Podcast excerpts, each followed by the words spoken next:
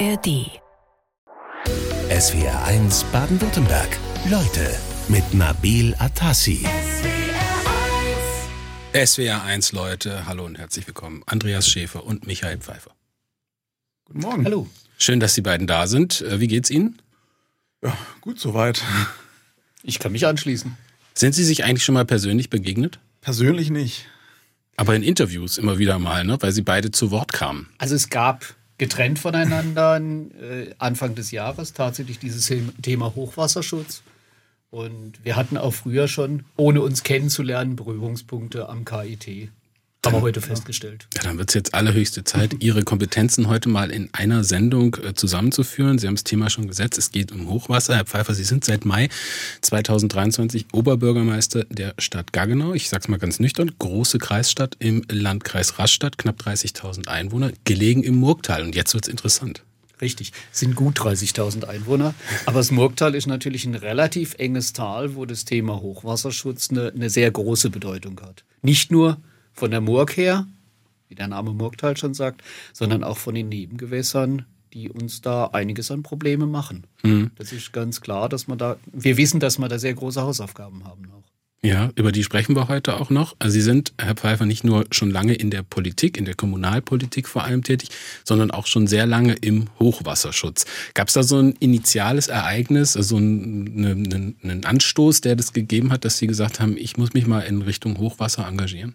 Nee, das kam eigentlich, als ich angefangen habe zu arbeiten. Ich bin von Haus aus Verwaltungsbeamter habe ich gleich im Nebenamt dann einen Zweckverband Hochwasserschutz betreut. Der war für Bühl, Baden, Baden-Sinsheim zuständig.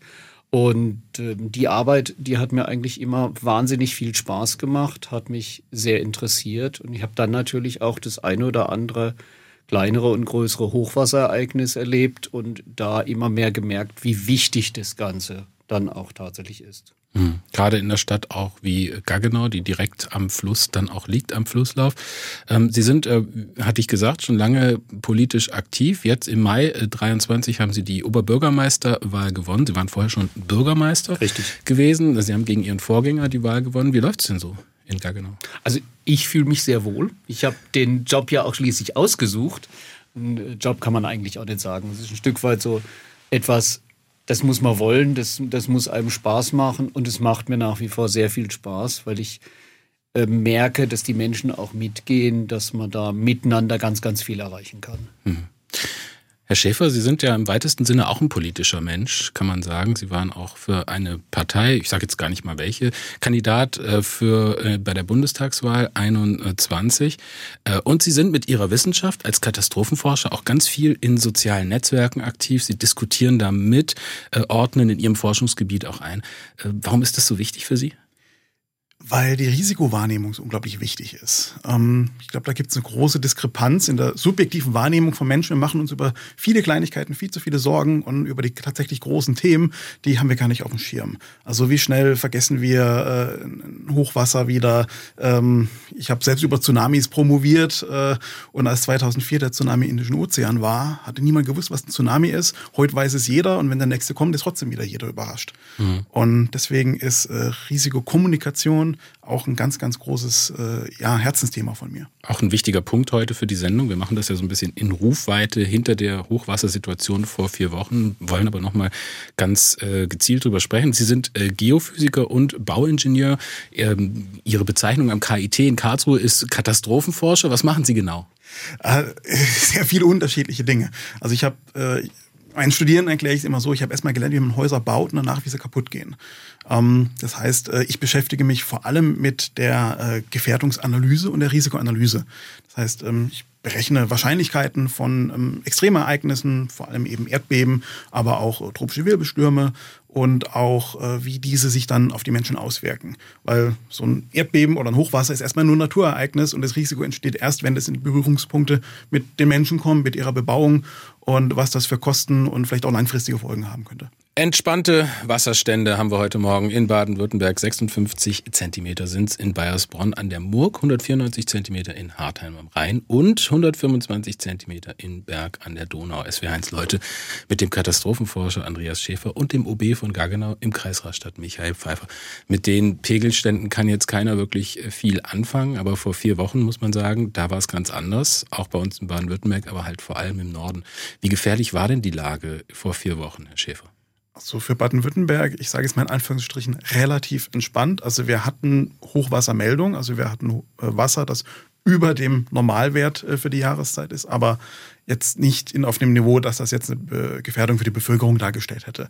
Also wir hatten zwei bis maximal fünfjähriges Hochwasser, je nachdem, welchen Pegel man sich angeschaut hat. Und da, damit kommen wir gut klar. Also das ist jetzt nicht das große Problem.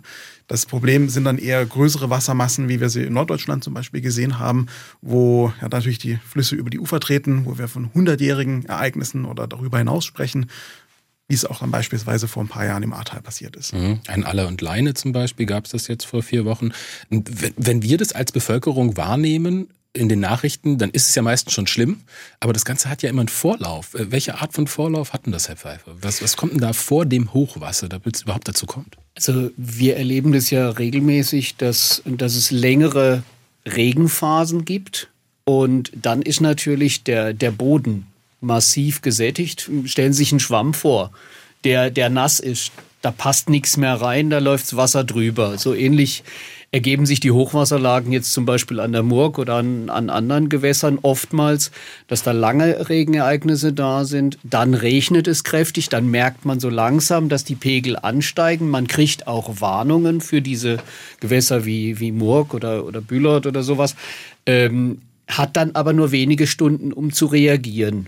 Und diese Zeit, um jetzt tatsächlich irgendwelche effektiven Maßnahmen zu ergreifen, ist in der Regel zu kurz. Das ist anders am Rhein oder an größeren, äh, größeren Gewässern. Da hat man je nachdem sogar zwei, drei Tage Vorlaufzeit und kann sich darauf einstellen. Da sind die Herausforderungen dann in der Regel aber so, dass man sie trotzdem ganz, ganz schwer nur tatsächlich bewältigen kann. Gibt es denn da so einen äh, Punkt, also am Ende kommt es dann doch irgendwie überraschend, höre ich jetzt raus. Gibt es denn so einen Punkt, wo man sagt, es ist vielleicht zu früh noch, die Öffentlichkeit zu informieren oder zu spät? Oder gibt es da eigentlich so einen richtigen Punkt, auf den man sich einigen kann, ähm, dass man auch zur rechten Zeit die Warnungen rausgeben kann? Es ist schwierig. Man hat zum einen mal die Wettervorhersagen, die da sind. Der Deutsche Wetterdienst warnt auch vor Hochwasservorherlagen. Äh, ähm, dann gibt es die Hochwasservorhersagezentrale Baden-Württemberg, die auch für die Gewässer sagt, Achtung, da könnte was kommen, so dass man auf jeden Fall schon mal schaut, wie ist die Situation, wie stellt sich das bei uns im Raum dar, weil vor Ort ist die Situation immer noch ein bisschen anders. Und dann ist es wirklich eine Frage der Abschätzung, dass diejenigen, die sich damit ein bisschen auskennen, dann tatsächlich die Köpfe zusammenstecken und sagen, okay, jetzt wird es gefährlich. In der Regel wird man zunächst mal Feuerwehr und Helfer dann tatsächlich aktivieren, um zu mhm. schauen, wo sind problematische Situationen. Mhm. Und gegebenenfalls halt einfach auch die Bevölkerung dann alarmieren andauernder Starkregen. Ähm, das war die Ursache für die Flut von äh, vor vier Wochen. Wenn wir jetzt mal so ein bisschen globaler drauf schauen, Herr Schäfer, wie wahrscheinlich ist es denn, dass wir solche, ist ja auch eine Form von Extremwetterlage, solche Wetterlagen, andauernden Starkregen jetzt auch öfter bekommen dieses Jahr? Also in Anbetracht des äh, Klimawandels kann man grundsätzlich davon sagen, dass solche Wetterlagen eher wahrscheinlicher werden. Die Temperaturen steigen, sie werden, je höher die Tem Lufttemperatur, desto mehr Feuchtigkeit kann sie auch entsprechend speichern. Ähm, dementsprechend müssen wir eigentlich zukünftig davon ausgehen, dass es tendenziell mehr Extremereignisse geben wird, unter anderem eben auch solche Wetterlagen, die entweder großräumig stark abregnen und dadurch ein Hochwasser wie beispielsweise in Norddeutschland oder im Ahrtal zur Folge haben kann, oder die sich relativ spontan als extreme Gewitter im Sommer bilden können. Ähm, wie beispielsweise vor einigen Jahren in Braunsbach, wo sich unter ein extremes Gewitter sich über einem Bach direkt abgeregnet hat und eine Flutwelle durch den Ortskern gerauscht ist mit, äh, ich glaube, mit mehr, mehreren Millionen Euro Schaden. Wie konkret ist die Hochwasserlage in Baden-Württemberg? Unser Thema in SW1 Leute mit dem Oberbürgermeister von Gaggenau im Murgtal mit Michael Pfeiffer und dem Katastrophenforscher Andreas Schäfer vom Karlsruher Institut für Technologie. Herr Pfeiffer, bei Ihnen am KIT, da haben Sie ein Center for Disease Management. Herr Schäfer natürlich, ja. Das, ich wusste, dass mir das passiert. Äh, ich bitte es nachzusehen. Äh, wie kommen Sie denn dort an Ihrem Institut zu so einer Risikoeinschätzung? Ähm, also auch Center for Disaster Management. Okay. Ähm, also muss man erstmal erklären, das ist gar kein Institut. Also ich bin selber eigentlich an der Geophysik angestellt, ähm, aber äh, das Center for Disaster Management ist ein, wir nennen es ein virtuelles Institut. Das heißt, da kommen Leute aus allen möglichen unterschiedlichen Fachrichtungen zusammen. Das heißt aus Wasserbauingenieure, äh, Klimatologen, Meteorologen, Sozialwissenschaften, äh, Wirtschaftswissenschaften und wir haben alle, ich sag mal, die gemeinsame Forschungsleidenschaft, uns mit Naturkatastrophen auseinanderzusetzen. Wie, was für Auswirkungen haben die? Wie kann man uns zukünftig besser dafür wappnen, sie besser zu verstehen? Und äh, so stehen wir so ein bisschen außerhalb all dieser typischen Institutsräumlichkeiten und mhm. versuchen so äh, Forschung äh, voranzubringen und auch diesen holistischen Blick, den es eigentlich sehr selten gibt, dass aus verschiedenen Expertengruppen sagt, okay, wir, wir bilden das komplette Bild einer Katastrophe ab. Das wird ja eigentlich immer wichtiger auch, wenn man jetzt das mal übersetzt. Disaster Management heißt ja so viel wie Katastrophenmanagement. Katastrophen wird es immer wieder geben. Also so ein Institut, wenn sie auch keines sind, wäre doch eigentlich ganz sinnvoll. Ja, eigentlich schon. Das wäre vielleicht mal ein schöner Traum. Ähm. Leiten wir mal so weiter ans äh, KIT. Können Sie, Herr Pfeiffer, das vielleicht mal aus Ihrer Sicht so in der Region konkretisieren? Wie kommen Sie denn zu einer Hochwassereinschätzung? Also, wenn Sie morgens an Ihren Schreibtisch gehen im Rathaus in Gaggenau, schauen Sie dann erstmal die Wasserstände an? Nein. In der Regel nicht. Also in der Regel ist das Wetter ja nicht so, dass es wirklich gefährlich ist. Ähm, wir haben ja nur, nur wenige Tage im Jahr dann tatsächlich Lagen, wo, wo das Hochwasser Gefahren gibt, sage ich jetzt mal. Also solche Ereignisse, wie man es vorhin beschrieben haben, die gibt es ja relativ selten. Wir hatten jetzt im Januar auch so ein HQ2, also ganz geringfügig. Und in den neun Jahren, fast neun Jahren, die ich jetzt in Gaggenau bin, gab es eigentlich von der Murg her immer nur Ereignisse, die locker in der Murg noch Platz hatten. Mhm. Gefährlicher wird es dann eher von den, von den Seitenbächen her, ähm, dass da mal über ein, über ein Starkregenereignis oder so sich dann tatsächlich ein Problem ergibt. Ähm, 2016 hat man die Situation, dass unser Schwimmbad dann tatsächlich überflutet worden ist aus diversen Kanaldeckeln das Wasser rausgekommen ist und so. Also ganz kleinräumige Geschichten, das ist natürlich die andere Gefahr. Und das kann Ihnen im Sommer genauso wie, wie im Winter mittlerweile passieren, dass es plötzlich so einen Gewitterregen gibt, der dann massive Schäden verursacht. Also das, was man immer wieder hört, kleine Bäche werden zu reißenden Strömen. Ähm, Sie haben vorhin den Begriff HQ benutzt. Wofür steht der? Das ist ähm, die Hochwasserwieder Wiederkehrswahrscheinlichkeit. Also mhm. das heißt, ein HQ10 ist ein Hochwasser, was alle zehn Jahre einmal auftritt, ein HQ100 alle 100 Jahre einmal.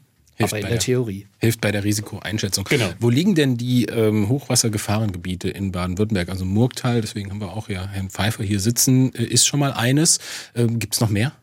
Na gut, äh, im Grunde überall erstmal da, wo Wasser natürlich fließt. Ähm, da haben wir ein Gewässer, das heißt, hier findet ein Abfluss statt.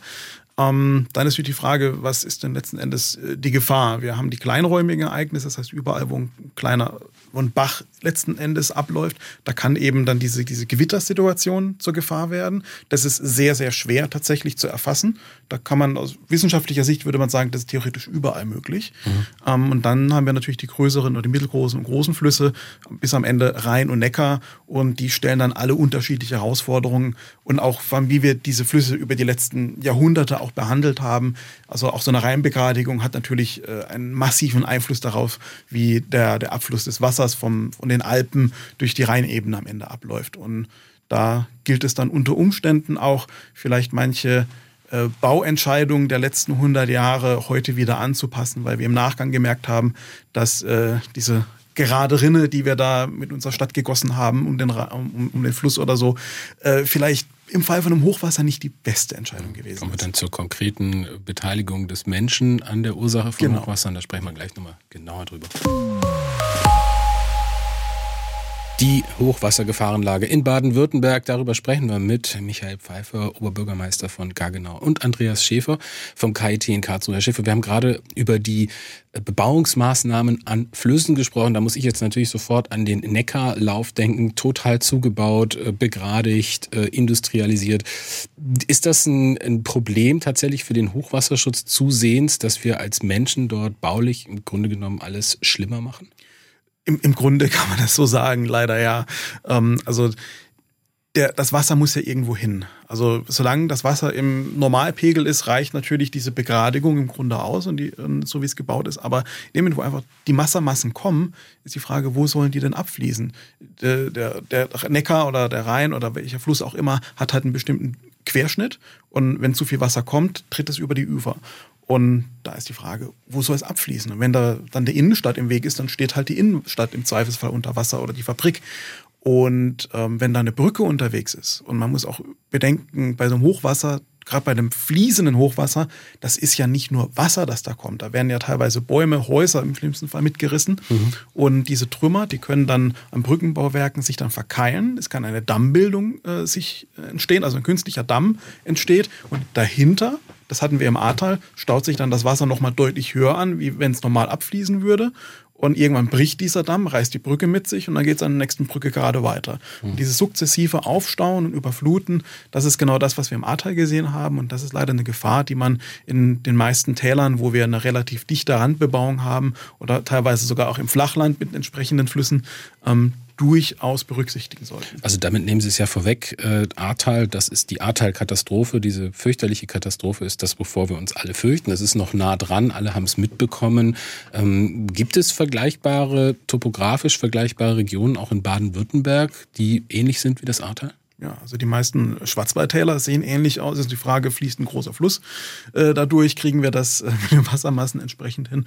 Aber ja, also die, das Ahrtal kann man auf sehr, sehr viele Orte in Baden-Württemberg auch übertragen. Eine Frage, die ich an Sie gerne weiterleiten würde, Herr Pfeiffer, gelebte Hochwasserschutz oder Ursachen, kommt von Thorsten, SWR1-Hörer, der sagt, gab es eigentlich vor etlichen Jahren nie Hochwasser oder Überschwemmungen? Ähm, das ist, glaube ich, eine Suggestivfrage. Oft äh, sind doch die Kommunen auch selbst schuld, wenn sie das Kanalsystem nicht reinigen. Oder sieht er das falsch?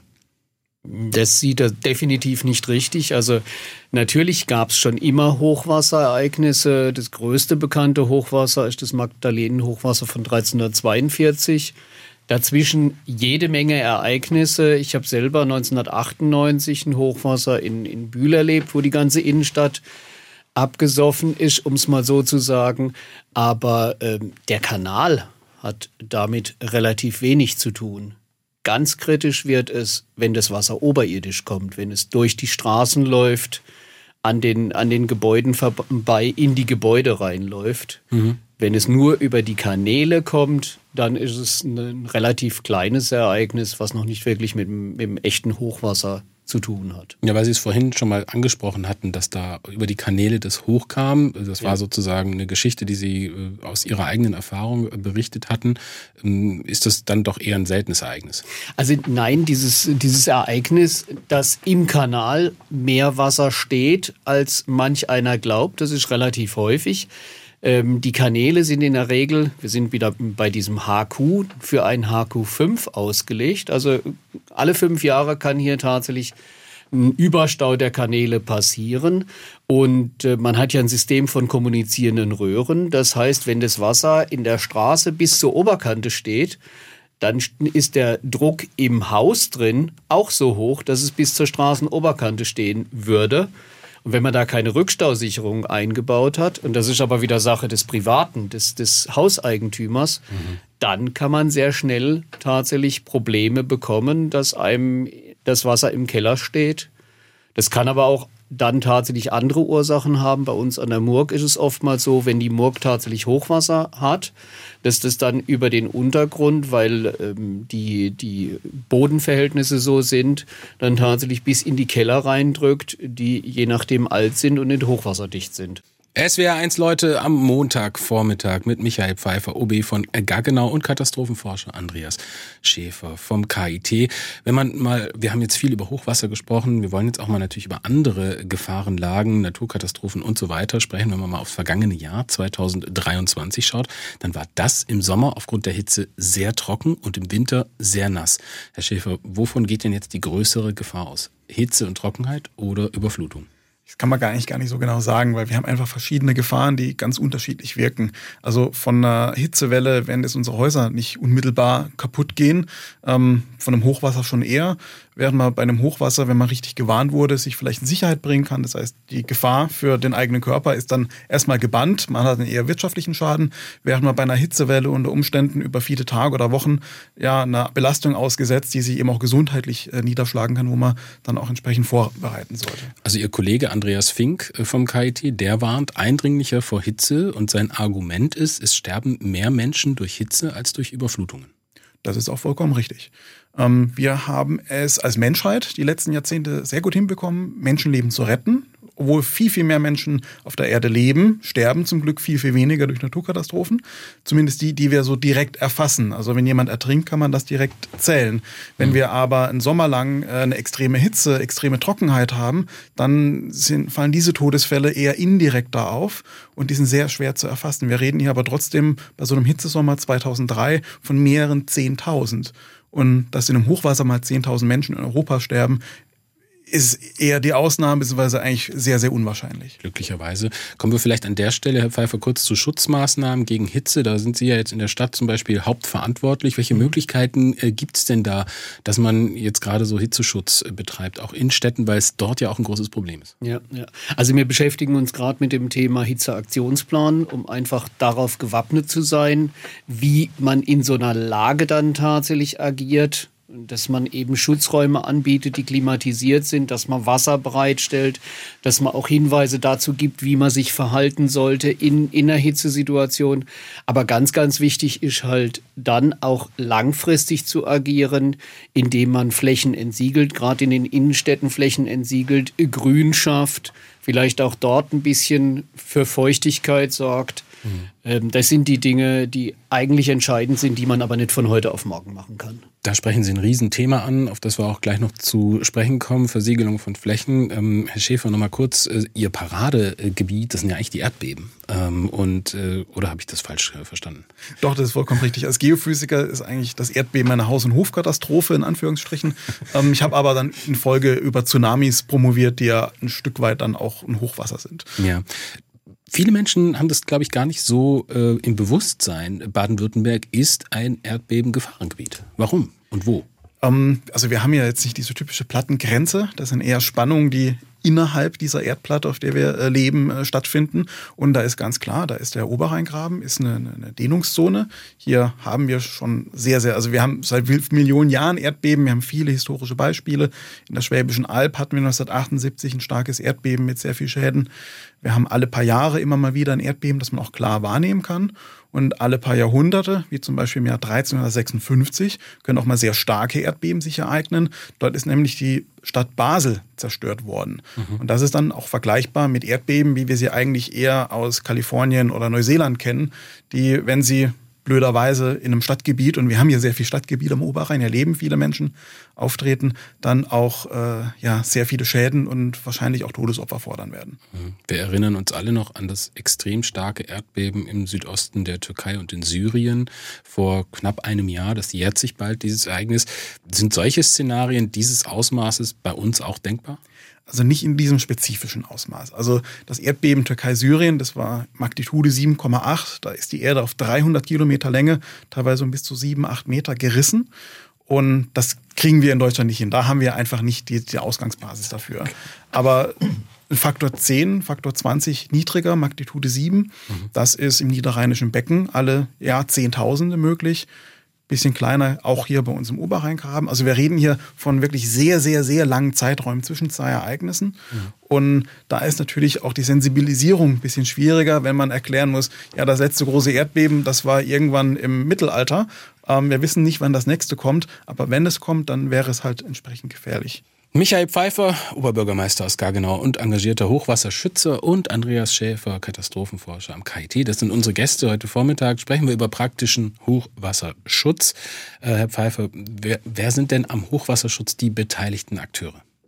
Ja, das ist zunächst mal die Kommune, ganz klar. Wir sind für die Gewässer zweiter Ordnung, also für die kleinen Bäche, unterhaltungspflichtig. Das Land Baden-Württemberg ist zum Beispiel für uns an der Murg zuständig als Gewässerordnung, äh, erster Ordnung. Und äh, es gibt dann noch die Bundeswasserstraßen wie den Rhein, da ist dann nochmal jemand anders zuständig. Ähm, dann ist es natürlich immer so, da spielt Naturschutz mit rein in, in ganz großem Umfang. Die Murg ist zum Beispiel FFH-Schutzgebiet, also europäisches Schutzgebiet. Da ist dann dort der, die Situation. Und so sind ganz viele Player dann tatsächlich dabei, wenn es darum geht, auch irgendwelche Hochwasserschutzmaßnahmen zu verwirklichen. Mhm. Unterschiedliche Interessen, die da teilweise auch diametral gegenüberstehen. Wie wichtig sind Ehrenamtlerinnen, Ehrenamtler in, diesem, äh, in dieser Gemengelage? Vor allen Dingen bei einem Hochwasserereignis von elementarer Bedeutung. Ohne die Feuerwehr, ohne das technische Hilfswerk und ohne freiwillige Helfer würde da kein Einsatz funktionieren, kein einziger. Ganz wichtig also. Ähm, ich habe hier Maria aus Urbach, die sie auf ihre Pflichten hinweist. Äh, sie möchte wissen, wie oft hat der Bürgermeister seinen verpflichtend durchzuführenden Gewässerschauen, äh, wie oft hat er die gemacht? Äh, seit 2012 sollen die innerhalb von fünf Jahren an allen Gewässern durchzuführen sein. Das ist richtig. Das müssen wir machen und das tun wir selbstverständlich auch, weil es ist halt leider Gottes so, dass entlang der Gewässer öfter mal dann irgendein ähm, Anleger meint, er muss dort sein Gartenhäuschen reinbauen oder er muss Holz lagern direkt am Gewässer oder irgendwelchen Müll abladern. Und da muss man natürlich schauen, dass sich da keine Entwicklungen verfestigen. Und deshalb gehen wir auch regelmäßig durch und versuchen dann auch diese Probleme schnell zu beseitigen. Mhm. Wenn man jetzt mal so in so eine Handlungskette reingeht, also Katastrophenschutz, äh, Hochwasserschutz und so weiter, wie, wie, wie funktioniert der ganz konkret? Also auf welcher Ebene geht es da los? Also ich hatte ja vorhin schon mal gesagt, wir werden zunächst mal irgendwo von, von irgendwelchen Fachleuten informiert, da könnte was kommen. Und äh, dann ist es tatsächlich so, dass man sich mit seinen Fachleuten im Haus zusammensetzt und schaut, wie ist die Situation? Besteht eine konkrete Gefahr? Die Feuerwehr wird dazu genommen, die Polizei, THW je nachdem auch, um sich dann immer mehr zu nähern. Ähm, wie, wie sieht es jetzt in dieser konkreten Situation aus? Man versucht dann unter anderem über, über Flievers, das ist so ein, so ein Expertensystem, was vom Land betrieben wird, wo verschiedene Pegel da sind, äh, verschiedene ähm, Vorhersagen auch drin enthalten sind, sich ein immer stärkeres Bild zu machen. Wenn die Gefahr dann konkreter wird, wenn die Pegel weiter steigen, wird es in aller Regel dann auch Kontrollfahrten geben an den Gewässern. Und wenn man merkt, man muss hier mehr investieren, an Arbeit investieren, geht dann Bauhof, technische Betriebe, ähm, die Feuerwehr raus, um dann tatsächlich an der einen oder anderen Stelle Sandsäcke zu schütten, mhm. äh, zu, zu stapeln und ähnliches. Unabhängig davon wird natürlich dann, wenn die Gefahr konkret wird, auch die Bevölkerung informiert. Wir sprechen über den Hochwasser- und Katastrophenschutz in Baden-Württemberg in SW1 Leute heute Vormittag mit dem OB von Gaggenau, mit Michael Pfeiffer und dem Karlsruher Katastrophenforscher Andreas Schäfer. Und der hat ja gesagt, bei uns im Programm im Murgtal und da ist äh, Herr Pfeiffer ja tätig in Gaggenau. Da gibt es noch ein bisschen Luft nach oben, was den Hochwasserschutz angeht. Was haben Sie damit gemeint? Ja, Luft nach oben ist ein bisschen äh, nett oder offen formuliert. Also die große Herausforderung ist ja letzten Endes, wie können wir raumplanerisch an die Sache herangehen. Das heißt, das ist, die Frage, ist eine große Frage der Bebauung. Wir können natürlich schauen, wo kann man Flächen schaffen, wo das Wasser hinfließen kann. Aber das Murgtal ist nicht ganz unähnlich zum Ahrtal natürlich relativ eng Überall stehen Häuser, überall ist, ist Siedlungsraum, da ist kein Platz für das Wasser. Und äh, wie kann man diesen Platz vielleicht zukünftig schaffen? Das heißt, die Herausforderung ist eigentlich, wenn man jetzt wieder den Blick ins Ahrtal denkt, mhm. was kann man aus so einer Katastrophe lernen? Da haben die Leute es gerade erlebt und äh, welche Konsequenz zieht man daraus? Und aus meiner wissenschaftlichen Sicht, ich bin natürlich kein Anwohner, aber es ist die Frage, wie kann man äh, doch die Leute überzeugen, vielleicht nicht mehr direkt am Fluss zu bauen? Welche Rolle spielt darin die Politik dafür zu sorgen, dass wir ähm, ja, zukünftig nicht mehr dort siedeln, wo wir ja, zu hohe Risiken haben. Das ja. sind andere Länder, wie beispielsweise Neuseeland nach einem starken Erdbeben 2011, hat man auch ganze Nachbarschaften woanders wieder aufgebaut, weil man gesagt hat, an dem einen Ort, da ist es einfach zu gefährlich aufgrund der Bodenbewegung Bewegung, Bodenbedingungen, die das gefährlich machen. Eine Sache haben Sie ja schon gesagt, also ähm, nicht zu nah am Fluss bauen, also praktisch Rückhalte- oder Schutzzonen einhalten. Das kann man daraus lernen. Wir hatten vorhin das Thema Flächenversiegelung. Das möchte auch der Hörer Julian wissen.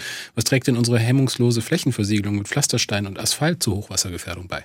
Also bei einem man muss unterscheiden, es gibt ein äh, sogenanntes fluviales Hochwasser, das heißt, wo es dann abfließt. Ähm, das heißt, wenn über ein großes Gebiet sich äh, Regen abregnet und dann zusammen in dem Fluss zusammenkommt. Da ist die Flächenversiegelung jetzt nicht ganz so kritisch, weil ein Großteil des Regens geht natürlich über der offenen Wiese in den Wäldern etc. runter. Mhm. Dann ist die Frage, wie gesättigt ist er. Das ist die Schwammwirkung, von der Herr genau. Pfeiffer vorhin gesprochen hat. Genau. Und die Flächenversiegelung ist dann eher relevant, wenn ähm, natürlich, wenn es um Hitze geht. Das heißt, äh, wie gut kann, kann Grünfläche am Ende kühlen und ähm, wenn es ein ein, ein Sturzregen gibt, also von einem Gewitter, da spielt dann kleinräumig die Flächenversiegelung eine Rolle. Hm.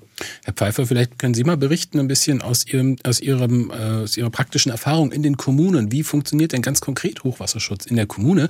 Und dazu natürlich die Frage, es wird ja immer wieder von zu viel Bürokratie in Deutschland gesprochen. äh, mit welchen Genehmigungsverfahren haben Sie es denn dann ganz praktisch dort zu tun? Ja, das ist ein Problem. Also ähm, Grundsätzlich mal ist es so, man versucht natürlich dann auch für den ganzen Raum die, die Gefahren zu identifizieren. Wir haben vor ein paar Jahren ein Gutachten erstellen lassen von einem Fachbüro, das uns gesagt hat, um den Schutz vor einem hundertjährigen Hochwasser zu erreichen in unserer Stadt, müssten wir alleine für die Nebengewässer eine Investition in der Größenordnung von 40 Millionen Euro vornehmen. Das sind heute sicher 50 oder 60 Millionen. Dazu kommen noch die Hochwassergefahren an der Murg. Aber ähm, das Problem ist oftmals dann tatsächlich das, was Sie angesprochen haben, dieses Thema Bürokratie, Genehmigungsprozess. Ich habe in meinem alten Job es erlebt, dass Verfahren, um ein Hochwasserrückhaltebecken bauen zu können oder eine Gewässerrenaturierung dann tatsächlich herstellen zu können, das Verfahren über mehr als 10, 15 Jahre gegangen ist, mhm. weil man einfach durch die widerstreitenden Interesse, Grundwasserschutz kommt noch dazu, Naturschutz, wie ich es gerade vorhin angesprochen habe, weil man da dann große Schwierigkeiten hat, im Detail dieses Thema Hochwasserschutz zu bewerkstelligen. Und dann ist es natürlich eben das Finanzielle. Wir sind jetzt gerade an einer Maßnahme in einem Seitental, die uns sechs Millionen Euro kosten soll. Gott sei Dank zahlt das Land mhm. recht viel Geld dazu, aber es bleibt halt eine teure Sache. Genau, also wir haben jetzt gerade das ähm, Hochwasserrückhaltebecken angesprochen. Mhm. Das ist eine Möglichkeit. Äh, jetzt sagt Herbert Stäbe aus Steinmauern in Vorbach, äh, das ist auch im Murgtal, gibt es eine Staumöglichkeit der Murg. In Rastatt wurde das Bett der Murg mit entsprechenden Kapazitäten erweitert. Also sind das so praktische Möglichkeiten, die es gibt? Flussbetterweiterung und äh, Staumöglichkeiten? Ja, das, das versucht man natürlich, dem Wasser mehr Platz zu schaffen. Das ist auch in Gaggenau ein Thema schon gewesen und wird auch in, in näherer Zukunft dort ein Thema sein, dass man tatsächlich ähm, Gewässerrenaturierung ein Stück weit macht, äh, mhm. vor allen Dingen aber auch die Vorländer abgräbt, um mehr Platz für ein Hochwasserereignis zu schaffen. Ähm, diese Rückhaltemöglichkeit in Vorbach ist aber für einen Fluss wie die, wie die Murg sicherlich nicht annähernd ausreichend. Ähm, dadurch, dass das Tal sehr eng ist und die, die Wassermassen, die da runterkommen, doch relativ groß sind, ähm, ist das wirklich nur ein Tropfen auf den heißen Stein. Das funktioniert an bestimmten Stellen, wo man mehr Platz hat, wo man auch weniger Wasser dann mhm. ähm, in diesen Bereich reinkommt, sehr gut. Ja. Aber es funktioniert halt nur an manchen Stellen. Also man bräuchte mehr davon oder zusätzlich andere Maßnahmen? Es ist immer eine Kombination. Es geht nie, alleine nur ein Hochwasserrückhaltebecken zu bauen oder alleine nur mit Gewässerrenaturierung oder Retentionsflächen irgendwo zu arbeiten, sondern man muss immer ein Gesamtkonzept haben, was aus all diesen Aspekten besteht. Und man braucht noch die Situation, dass die Menschen sich selber schützen. Die einzelnen Hauseigentümer haben in, in vielen Situationen die Möglichkeit, tatsächlich ihr Haus individuell zu schützen, nochmal zusätzlich. Und das hilft dann auch vor Starkregen, wo der Gewässerschutz oftmals nichts hilft, weil es wild über die, die Täler mhm. abläuft. SWR1 Leute, letzte Runde heute Vormittag mit Andreas Schäfer und Michael Pfeiffer. 90 Prozent der Auenlandschaften und äh, Flussbetten, also um die Flussbetten herum, sind nicht mehr im natürlichen Zustand in Deutschland. Äh, wir haben gerade beim Thema Hochwasserschutz, Herr Pfeiffer, die Rolle von Flussrenaturierungen, das können auch Sie beantworten eigentlich, Herr Schäfer, ähm, die äh, Rolle von Flussrenaturierungen angesprochen. Ja, wie realistisch ist denn das wirklich, diese Renaturierungsmaßnahmen durchzuführen? Die Frage ist, wo man sich am Ende befindet. Also in den Freiflächen ist das teilweise möglich, aber in dem Moment, wo man sich in teilweise auch eng bebautem Gebiet, äh, Siedlungsraum, Innenstädte vor allem da, da, da geht das einfach nicht. Es gibt keine Plätze dafür.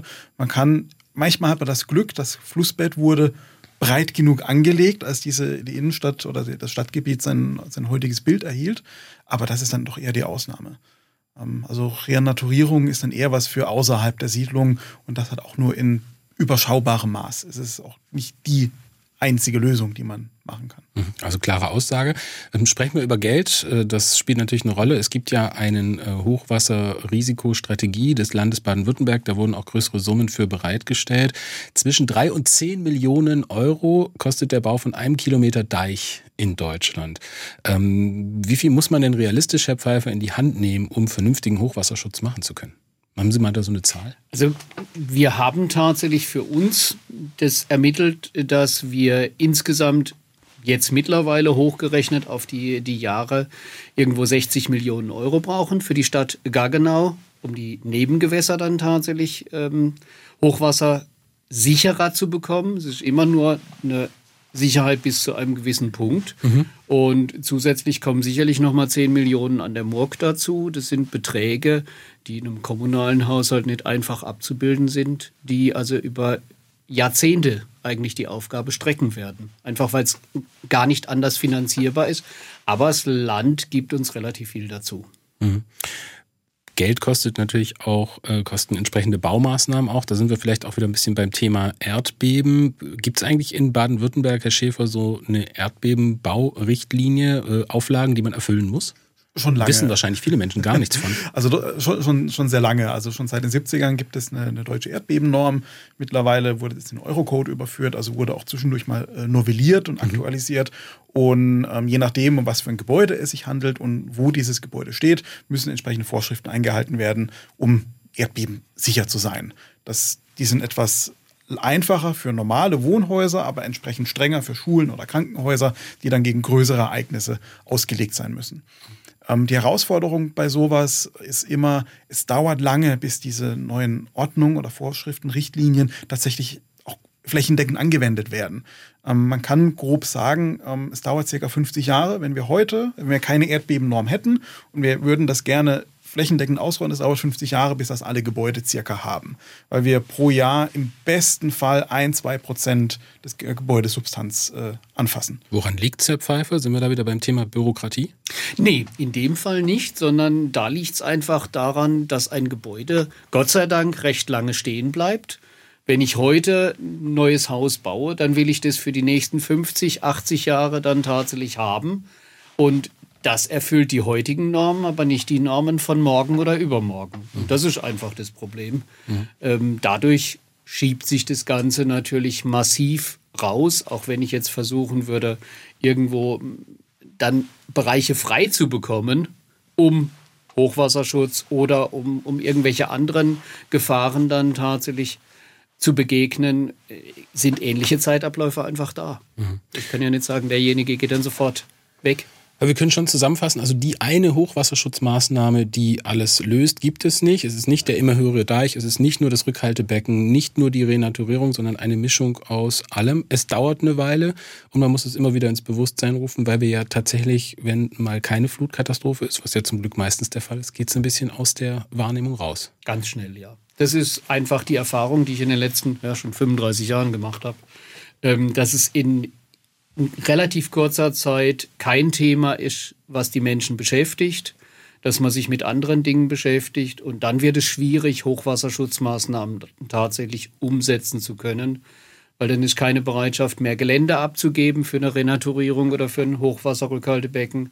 Dann ist das Geld zu viel, was man da investieren muss aus dem städtischen Haushalt. Also diese Dinge werden immer schwieriger, je weiter tatsächlich dieses Thema Hochwasser aus dem Bewusstsein herauskommt. Und das gilt natürlich für alle anderen Naturkatastrophen genauso. Ist ein stetiger Prozess, der uns alle noch weiter begleiten wird. Ich bedanke mich bei Ihnen beiden, bei Michael Pfeiffer und bei Andreas Schäfer für Ihren Besuch in SWR1. Leute, Grüße nach Gargenau, Grüße nach Karlsruhe. SWR1 Baden-Württemberg. Leute, wir nehmen uns die Zeit.